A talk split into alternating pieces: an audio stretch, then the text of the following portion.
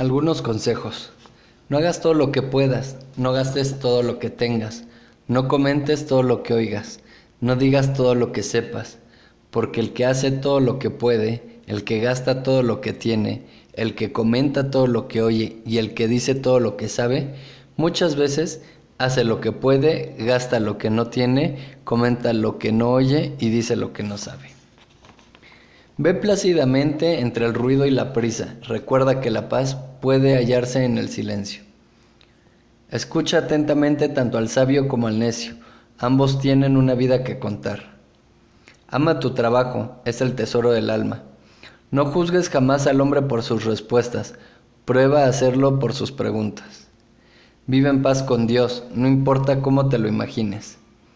Alégrate tanto de tus éxitos como de tus fracasos de ambos siempre aprenderás una gran lección. Fíjate atentamente en cuántos te rodean. Seguro que descubrirás a un ser humano en el interior de cada uno de ellos. Mira siempre a los ojos de la gente. De seguro no eres ni más ni menos que ninguno. Vive y deja vivir. Lo más importante no es aprender a subir al cielo, es caminar sobre él. En el día a día, Dedica tiempo para amar y ser amado, es el privilegio de los dioses. Dedica tiempo para reír, es el secreto de la eterna juventud. Dedica tiempo para pensar, es el secreto de la sabiduría.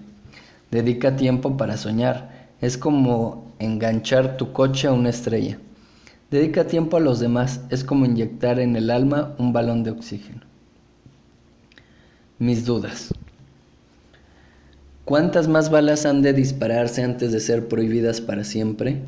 ¿Cuántos hombres han de morir en ridículas guerras antes de demostrar su total inutilidad?